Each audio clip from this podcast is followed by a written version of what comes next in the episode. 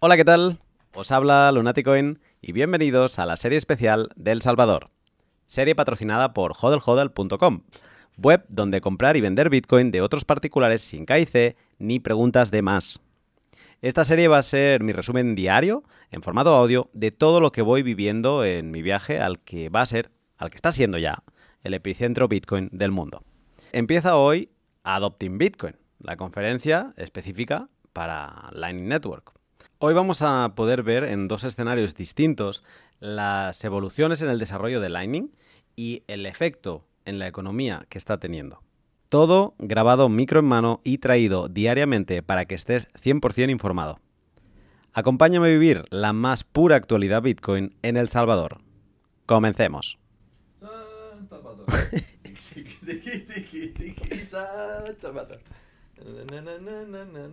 San Salvador.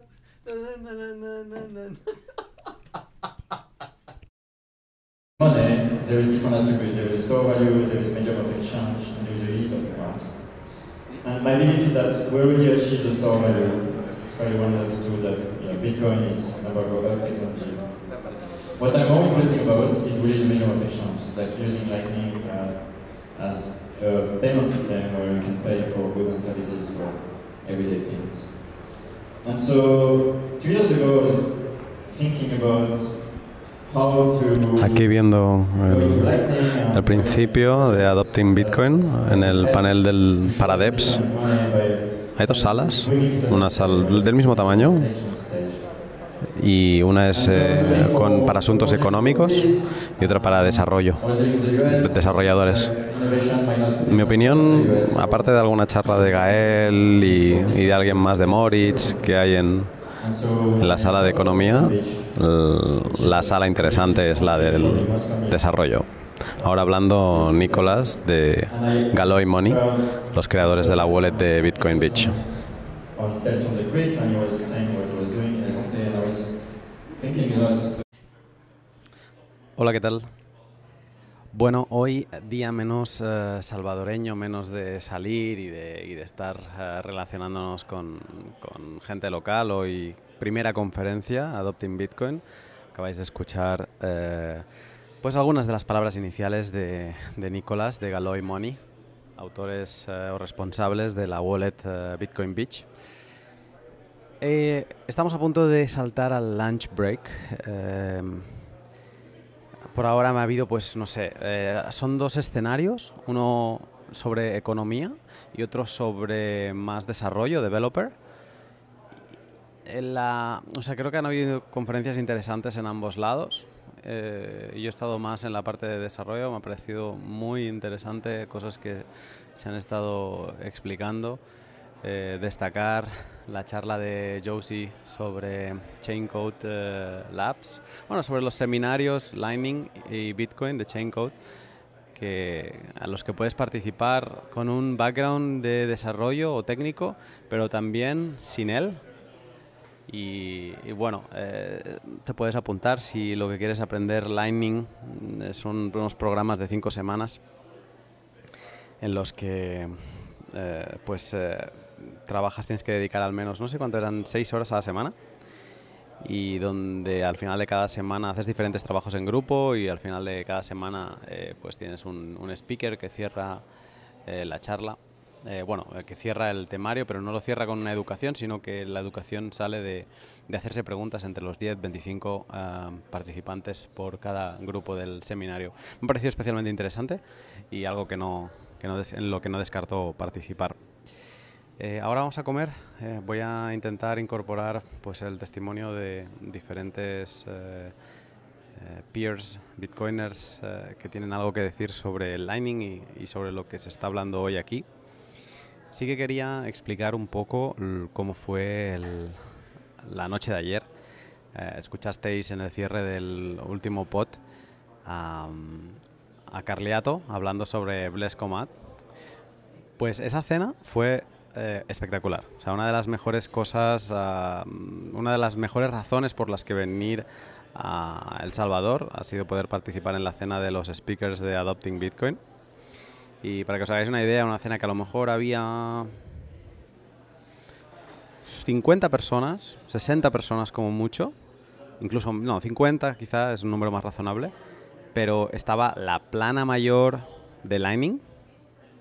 Sea, sí, faltarían gente importante, se me ocurre, pues no estaba Bosworth o no estaba, pues, eh, Christian Decker, por ejemplo, pero sí que apareció mm, Stark y, y, bueno, estaban todos los un montón de desarrolladores de, de Blockstream, por ejemplo, Jonas, de, que trabaja en Music, eh, Josie, que lo he mencionado antes, y fue, eh, bueno, pues un espectáculo. Estuve hablando un buen rato con Roy, por ejemplo, de, de Breeze Wallet. Eh, ¿Quién más eh, había por allí? Saludé a Libera, que habíamos hablado varias veces por em, privado y, y, nada, se puso muy feliz de verme y estuvimos charlando un rato. es encantador. Ya, ya, le había saludado en Riga, pero ahora como que hemos ido fortaleciendo la relación en estos últimos dos años y fue como como pues eso, encontrar a saludar a alguien conocido que hace tiempo que no ves con mucha alegría. También obviamente el nivel de alcohol ya en sangre que llevábamos todos en esos momentos pues era alto. Eh, creo que empecé a beber eh, cerveza al mediodía y no he probado el agua hasta esta mañana. O sea, es un poco la tónica de estas conferencias. No me acordaba que dormir es mm, lo más escaso en estos días de conferencia y eh, lo que normalmente suele ser dos, tres días de test de estrés, aquí va a ser algo peor, porque peor entre muchas comillas, porque aquí llevamos empalmando ya los dos días previos a la conferencia, ahora vienen dos días de adopting, más dos días de la BitConf, así que puede ser interesante el resultado final. Eh, no sé cómo voy a llegar con voz, no sé. Hay otra cosa interesante y es que se les está yendo de madre el aire acondicionado. cuando estás fuera hace calor, pero dentro eh, yo tengo frío. Voy todo el día helado, voy con chaqueta dentro, pero luego sales y, hace un calorazo. Así que bueno, esto se va a acabar eh, viendo en la voz seguro en, en, algún momento. Pues nada, para cerrarlo de la fiesta de, anoche, eh, no sé, o sea, no, no, no tiene precio el, el, poder estar hablando con toda esta gente, además el tenerse a Sergi cerca, que, que te acercabas y veías que estaba hablando con Jonas sobre temas técnicos de, de cómo se relaciona la torre de, de Sergi con, con, la red y demás. Y bueno, es simplemente coger palomitas, sentarse, escuchar e intentar absorber el máximo posible. Voy a ir con el lunch. Eh, os contaré obviamente cómo ha ido y qué sacamos de todo esto. Pero tengo muchas ganas de seguir saludando a, a bitcoiners, que con algunos ya nos vamos viendo y la verdad es que es un, es un gusto. También quiero que, mira, un tema que me gustaría comentar es sobre el tema de la privacidad. He visto mucha gente que en, una foto que se me etiquetó, pero que yo no, no, salía, pido, o sea, las fotos, si alguien quiere hacer una foto, yo pido no salir. Y si, y si acaba apareciendo en alguna es porque o no me han pedido permiso y o salgo por el fondo o por lo que sea. Pero sí que quería decir que cuando yo decidí eh, el camino del seudónimo y del anonimato, por llamarle de alguna manera, no decidí ser secreto, no decidí no existir ni relacionarme. En estos eventos eh, suelo estar pues eh, sin ningún tipo de protección, soy yo y me encanta conocer a, todos los peers que, que puedo eh, sí que creo que es interesante que la gente respete la decisión de uno de, ser lo más uh, seudónimo posible y que, pues eso, que no se intente hacer fotos por detrás o lo que sea. Es muy, la gente es muy respetuosa y estoy encantado, pero sí que quería decir eso. Si alguien va a una conferencia, si alguien eh, eh, me encuentra, me saluda. Yo no me escondo, yo no soy una sombra.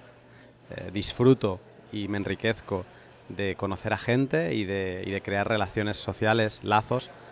Mm, de las, de las experiencias más importantes que he tenido en, esta, en este mundo ha sido, por ejemplo, ir a Riga y conocer y, pasar noches buenísimas con Dani Alos, eh, con Franco, eh, con un montón de bitcoiners que esos son, lo, más allá de todo el aprendizaje bitcoin, esas eh, son las cosas que me llevo de estos cuatro años que estoy en la escena. Así que Privacidad, sí. Pseudonima, eh, pseudonimato, o como se llame, eh, sí también. Pero no soy una sombra. Así que nada, también una, una aclaración sobre, sobre el asunto. Voy a comer, os sigo contando en breve. Esto que estáis escuchando son unas aves, que no sé qué tipo de aves son, que están en el hotel. Y el hotel es donde se está haciendo la conferencia. Y esto, por la mañana, te pega un escándalo que no necesitas despertador. O sea, el famoso gallo que te despierta por la mañana, aquí son pues pues de todo tipo de aves. Porque luego he visto unos pájaros espectaculares, negros, con el pico naranja intenso, que también eh, pegan unos berridos. Nada, solo para que os imaginéis la situación. Tony, buenas tardes, ¿cómo estás? Buenas tardes, eh, muy emocionado de, que nos encontramos acá finalmente en persona. Nos vimos en, creo que, ah, nos vimos en la de Berlín, hablamos muy poco allá, entonces ya emocionado de finalmente acá una charla más, más densa contigo en, en esta reunión en El Salvador. Bueno, a ver, es que cuando nos vimos en Berlín, Thunder Hub a lo mejor estaba en tu cabeza, pero ahí no había, no se conocía nada. Ibas muy eh, pues eh, bajo perfil, sí, sí, sí. Eh, caminando por detrás. Yo te escuché, siempre que escuchaba a alguien hablar español era como, eh, ¿qué haces aquí? ¿no? Pero estabas como aprendiendo, o sea, buscando cosas ¿no? que, para tu idea de Thunder Hub. Luego ahí ya lo reventaste todo con Thunder Hub y ahora con ambos. Eh, quizá alguien tiene, a ver, yo, si alguien está en Lightning y no conoce Thunder Hub, me parece raro pero quizás sí que alguien está utilizando Lightning desde hace tiempo y esto de ambos eh, le, ha empezado a sonar, pero no ha entrado bien bien a saber qué es. Entonces te pregunto, ¿qué es ambos? Uh -huh. Entonces, ambos es un explorador. Eh, tenemos, cuando, cuando tú tienes un nodo, tú entras y interactúas con, con la red de Lightning, en donde hay un grupo de, ahorita creo que son como 16 mil otros nodos. Y tú cuando entras a interactuar a esta red, tú quieres, es como hay muchas relaciones eh, sociales que tú formas con otros nodos, porque es como un contrato eh, financiero. Entonces tú quieres tener cierta confianza en que tú no lo conoces, que es un buen nodo, que no se va a pagar. Que... Entonces, toda esta información eh, tú tienes que investigarla antes si quieres cómo empezar a operar muy bien en, en la red de Lightning. Y lo que te permite ambos es un explorador en donde tú puedes entrar, buscas otros nodos y puedes ver toda la información que está relacionada a estos nodos para tú darte una idea de con quién te vas a conectar.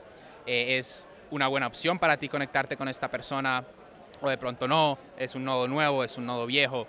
Y entonces lo que intentamos en ambos es recopilar un montón de información que está disponible, tanto de, el nodo como qué canales tiene, cuáles son los fees que cobra y presentarlo de una forma muy visual para que tú entres, veas el nodo y solo haciendo así, como bajando la página, ya te hagas una idea de qué es ese nodo, de qué trata. Eh, uno también puede agregar, por ejemplo, información como links de tu correo o tu Telegram, porque, no sé, a veces de, pronto tu nodo eh, queda offline y tú puedes entrar ahí, buscar, ah, ok, este nodo, este es su Telegram, entonces entras y hablas con esa persona, porque hay, hay, hay una o sea, está la red de pagos, que es Lightning, y encima hay una red social muy grande que no mucha gente se ha dado cuenta. Tú interactúas con mucha gente, interactúas con nodos, y, y entonces nosotros hacemos como esa integración de todo, eh, de una forma yo creo que gráfica muy, muy interesante. A la gente le gusta. Bueno, eso tienes mucha mano en hacer las cosas muy gráficas. Además, ahora tu, tu socio cofundador, eh, Jesse, ha dado una charla y básicamente, bueno, ha dicho eso, ¿no? Gracias a la UX de, de la User Interface eh, de, de Tony, sí. que ambos es eh, brillante. O sea, felicidades por, por esa parte. Pero por lo que me decías, básicamente es un, un sitio de reputación, un sitio para conocer y para integrar otras capas de comunicación, que ya por cierto en Thunder Hub incorporabas aquella zona de los mensajes, o sea que, pero eh, digamos facilitar incluso otros canales que no sean, que no viaje la información de, pues, solo por Lightning, sino como Telegram, estabas diciendo. -huh. eh, te quería preguntar, eh, por ejemplo, hasta ahora yo conocía 1ml.com, uh -huh. ambos es darle una vuelta, digamos, hacerlo mucho más friendly, mucho más útil, uh -huh. eh, digamos, un tipo de explorador como 1ML? O? Sí, el, el, el, el problema con, con 1ML es que simplemente ellos recopilan la misma información que nosotros, pero ellos más o menos te la escupen, ¿sí? Y, y, sí, completamente raw, no procesan ni te muestran de ninguna forma gráfica. Entonces, es muy útil si tú quieres entrar, descargas la información que ellos te dan y la empiezas a procesar por tu cuenta y ahí ya empiezas a ver cómo distintos... Eh, distintas propiedades de ese nodo y así. Lo que nosotros hacemos es que nosotros ya lo hacemos por ti. Nosotros tenemos la información igual que, que 1ML, pero te la procesamos. ¿sí? Entonces te sacamos cuál es el promedio de capacidad de canales que tiene, cuáles son los fees y te lo mostramos eh, directamente sin que tú tengas que mover un dedo de Excel, de procesar nada. O sea, te lo mostramos ahí todo directamente. Eh, tú entonces estás como analizando el graph de Lightning constantemente, tienes toda actualización y me surge la duda de si te has animado ya a nivel personal de hacer algún tipo de mapa de la red Lightning eh, no sé, porque se ven algunos dibujos incluso bonitos, ¿no? De alguien que, que hacía algún tipo de parametrización de todos estos datos.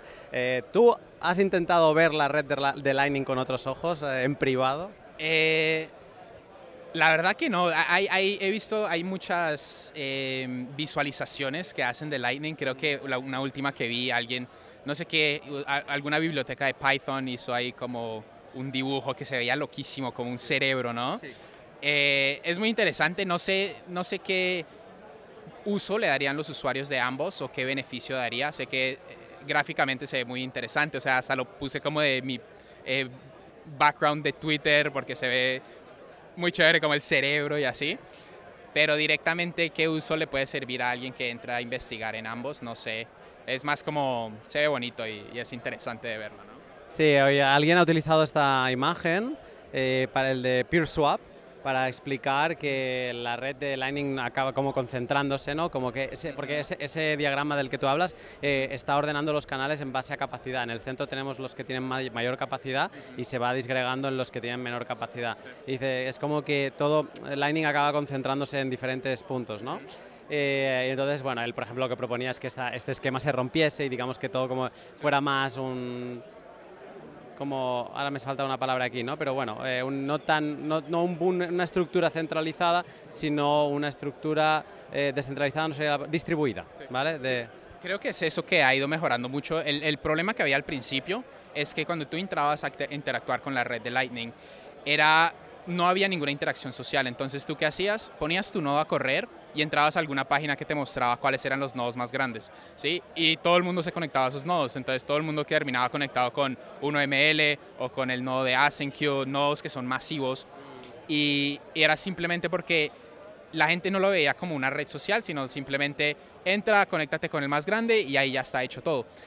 Empezó a mejorar mucho la situación ahorita cuando empezaron a salir muchas comunidades, por ejemplo Plebnet, eh, en donde los usuarios pueden ser grandes, pequeños, pero todos se intentan ayudar entre sí y terminas abriendo canales con, con, todo el mundo, no solo enfocándote en estos nodos que son masivos, que centralizan mucho la red que debería ser entre más descentralizada mejor. Entonces todas estas comunidades ayudaron a encontrar esta parte más social. Eh, se empezó a informar la gente también, como que no es bueno simplemente abrirle a los grandes, búscate si quieres comprarle a, tu amigo, si quieres conectarte con, con este país. Entonces se empezó a, descentralizar muchísimo más. El Salvador, eh, tengo esta duda, porque claro, trabajando tanto en Lightning y he, he reflexionado bastante antes de venir y, y, como Lightning, o sea, se le sigue atacando incluso de que es inútil, de que no funciona por determinados sectores, ¿no? Eh, pero luego también me iba a 2018 y todas las críticas de Lightning de, pero uff, pero si esto es muy inservible todavía, el onboarding es muy difícil, etcétera. Y en El Salvador, todo lo que estamos viendo no se podría haber conseguido si Lightning no existiese. Porque aunque vas a los comercios y muchos te cobran en on-chain, que me parece sorprendente porque te aceptan los pagos con cero confirmaciones, que se los podrías levantar eh, fácilmente. Eh, pero el hecho de que un país se plantee utilizar a Bitcoin como moneda de curso legal es gracias a que Lightning existe. Sin Lightning esto sería imposible. Te quería preguntar cómo está siendo tu experiencia con El Salvador y con, y con el, el, pago de Lightning. Si te has animado a ir pagando por los sitios, ¿qué te, qué te está pareciendo? Sí. Eh, creo que a pesar, a pesar de que ya está normalizado acá usar eh, pagos en Bitcoin y en Lightning, hay, hay mucha confusión de parte de los comercios, de cómo es que lo reciben. Eh, hay muchos que usan la plataforma de Chivo, que a mi parecer en este momento para Lightning no está tan bien adecuado, lo esconden un poco. Todos los de Chivo, nadie me ha cobrado con Lightning. Yo les he dicho, no, por favor, en Lightning. Me dice, ah, es que no los encontrar. Y obviamente yo no he practicado con Chivo, de hecho me pasaron un hilo el otro día para encontrar la de cómo pagar en, Lightning, pero incluso es que no, no les es fácil, eh, te cobran en on-chain. Sí, y, es como confusión de parte de, de los comercios también, o sea, creo que todo este proceso de, de, traer Bitcoin al país fueron como dos meses para que ya saliera y estuviera como en producción, funcionando. Entonces, a pesar de que sí, ya está implementado, creo que todavía hay mucho que tienen que aprender. Eh, hay, tienen que, yo también creo que como a medida que llegue más gente intentando pagar con Bitcoin, intentando pagar con Lightning, ellos también se van a empezar a preguntar como, ok, ¿por qué todo el mundo me dice que Chivo no funciona o por qué todo el mundo me recomienda esta? Entonces es un proceso de aprendizaje. Estamos al puro, puro principio. Creo que lo más interesante que salió de esto es que la gente acá se empieza a preguntar, ¿qué es esto? ¿Qué es Bitcoin? ¿Qué es Lightning? ¿Por qué nos funciona? Porque están llegando un montón de extranjeros acá a preguntarnos qué, qué de qué trata también se preguntan internamente como, ok, entonces el dólar, ¿qué es? Eh, tuve, por ejemplo, me subí a un, a un, Uber, tuve una conversación de inflación con el Uber, de, de, qué es la inflación, por qué es mala, que estoy seguro que si no fuera por la situación en la que estamos ahorita, nadie hubiera preguntado eso, no, no, ni siquiera hubieran sabido de qué trataba, qué, qué es la inflación, nadie le importaría. Y, y, solo ese hecho de que ahora llegó Bitcoin y que les hace como preguntarse qué es el dinero, yo creo que ese es el cambio más importante que, que se ve ahorita en, en, el país. Hice un tuit ayer diciendo que me sigue estallando la cabeza. Vienes a El Salvador y sabes a lo que vienes, sabes que vas a poder pagar con Bitcoin, pero una cosa es saber a lo que vienes, la otra cosa es hacerlo. Estar en una cola para pagar de un fast food y ver carteles por todos lados de paga aquí con Bitcoin y dices, Dios mío, ¿no? ¿A dónde hemos llegado? Que esto, esto no, no, no, se creía hace nada, a lo mejor un año, es que no hace falta irse muy lejos. Y, sí, hace, hace, hace seis meses te lo aseguro que 80% de la gente que está acá, tú le dices en dónde está El Salvador, y no tienen ni idea dónde ubicarlos en un mapa. Ahora, no sé cuántas personas hay acá, mil personas, en una reunión en El Salvador, extranjeros, de acá locales, de todas partes, que hace seis meses, ¿quién se le hubiera ocurrido esto? Eh, es una locura, a, a, mi, a, mi, parecer, ¿no?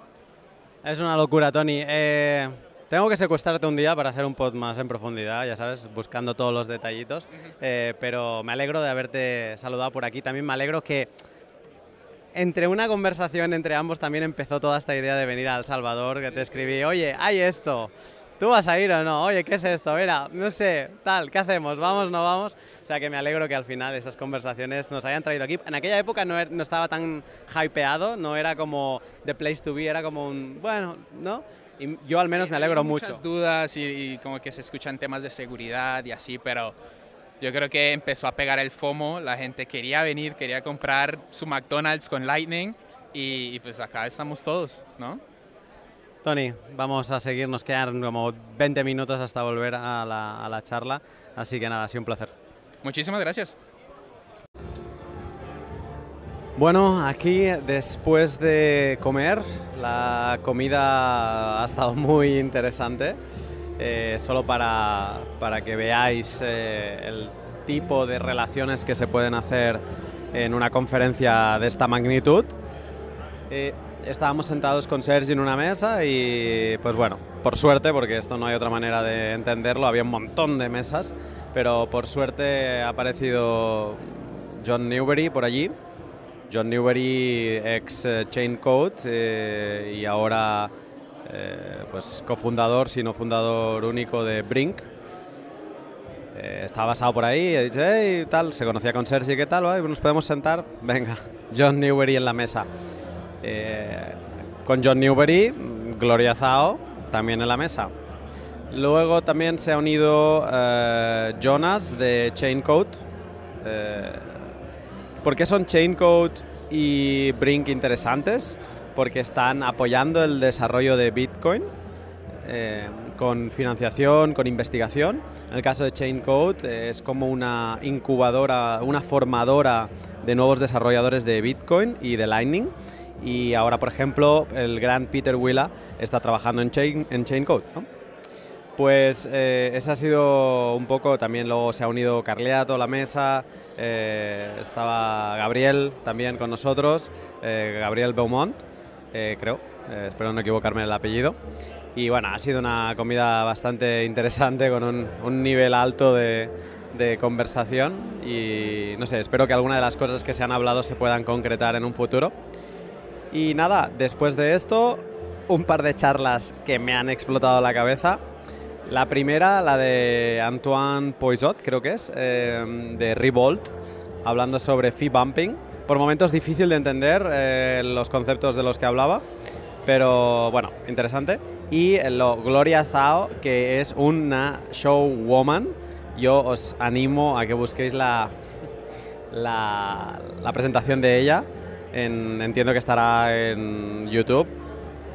Sí que es verdad que es técnico, que habla sobre, es una charla sobre mempool policy, pero es súper graciosa. Y luego se ha extendido la, rueda de, o sea, la, fase de preguntas y respuestas y, es muy graciosa. O sea, mm, te tienes que reír incluso aunque no, aunque no entiendas mucho de lo que está hablando. Sí que es verdad que todo está en inglés, así que el inglés es como eh, requisito. Y ahora nada, hemos estado practicando con Sergi su exposición, que tiene de aquí nada, y en breve estamos en Coffee Break ahora mismo y vamos a, vamos a reanudar después de Coffee Break. Creo que ya será el turno de Sergi. Y después de Sergi, eh, Tibas de AsyncQ. Así que dos conferencias para cerrar el primer día de Adopting por todo lo alto. Antes de, dejaros por el momento, sí que os quería hablar de alguien que me está ayudando también, aparte de Hodel Hodel, que, está cada día apoyándome, pero hoy os quiero hablar de, de Bitbox 2. Eh, la gente de Shift, la empresa suiza creadora de la hardware wallet Bitbox 2, eh, ha querido acompañarme en este viaje, yo se lo agradezco, igual que, eh, que me acompaña en todos los podcasts. Pues Bitbox 2 creo que es un gran dispositivo que si no conoces es un buen momento para echarle un vistazo. Si tienes tus Bitcoin en Hot Wallet, si has empezado a acumular Bitcoin en Moon, por ejemplo, que por cierto la estoy probando estos días y es una super wallet. O sea, no, no tiene ningún... O sea, podríamos poner muchos peros en algunas cosas de fees, de privacy y demás, pero para la adopción es una pasada. Pues por ejemplo, si estás acumulando Bitcoin en Moon, eh, eh, vives en El Salvador, te están pagando y mm, te lo ponen, te lo pasan a, por ejemplo, te pagan en Chivo eh, y tú dices, oye, ya tengo acumulado, no sé, pues 500 dólares, 600 dólares. quiero plantearme guardar estos Bitcoin bien no vaya a ser que pierda el teléfono, que no haya hecho bien el backup de esta wallet móvil. Es que no sé ni cómo se hace una copia de seguridad de esta wallet móvil. Pues quizá es el momento entonces de echarle un vistazo a la Bitbox 2, que es un pequeño dispositivo muy sencillo de utilizar, con toda su app traducida al español y que te permitirá guardar tus Bitcoin con total seguridad. Em, además, si empiezas en Bitcoin, lo vas a entender todo y vas a crecer, vas a aprender Bitcoin utilizándola. Y si eres experto, no se te va a quedar pequeña. Tiene todas las features y funciona con todas las apps como Electrum, Sparrow, Spectre, eh, para que sigas exprimiendo eh, una hardware wallet, sea cual sea tu nivel. Échale un vistazo a Bitbox 2. Ellos me apoyan. Apoyémosle todos.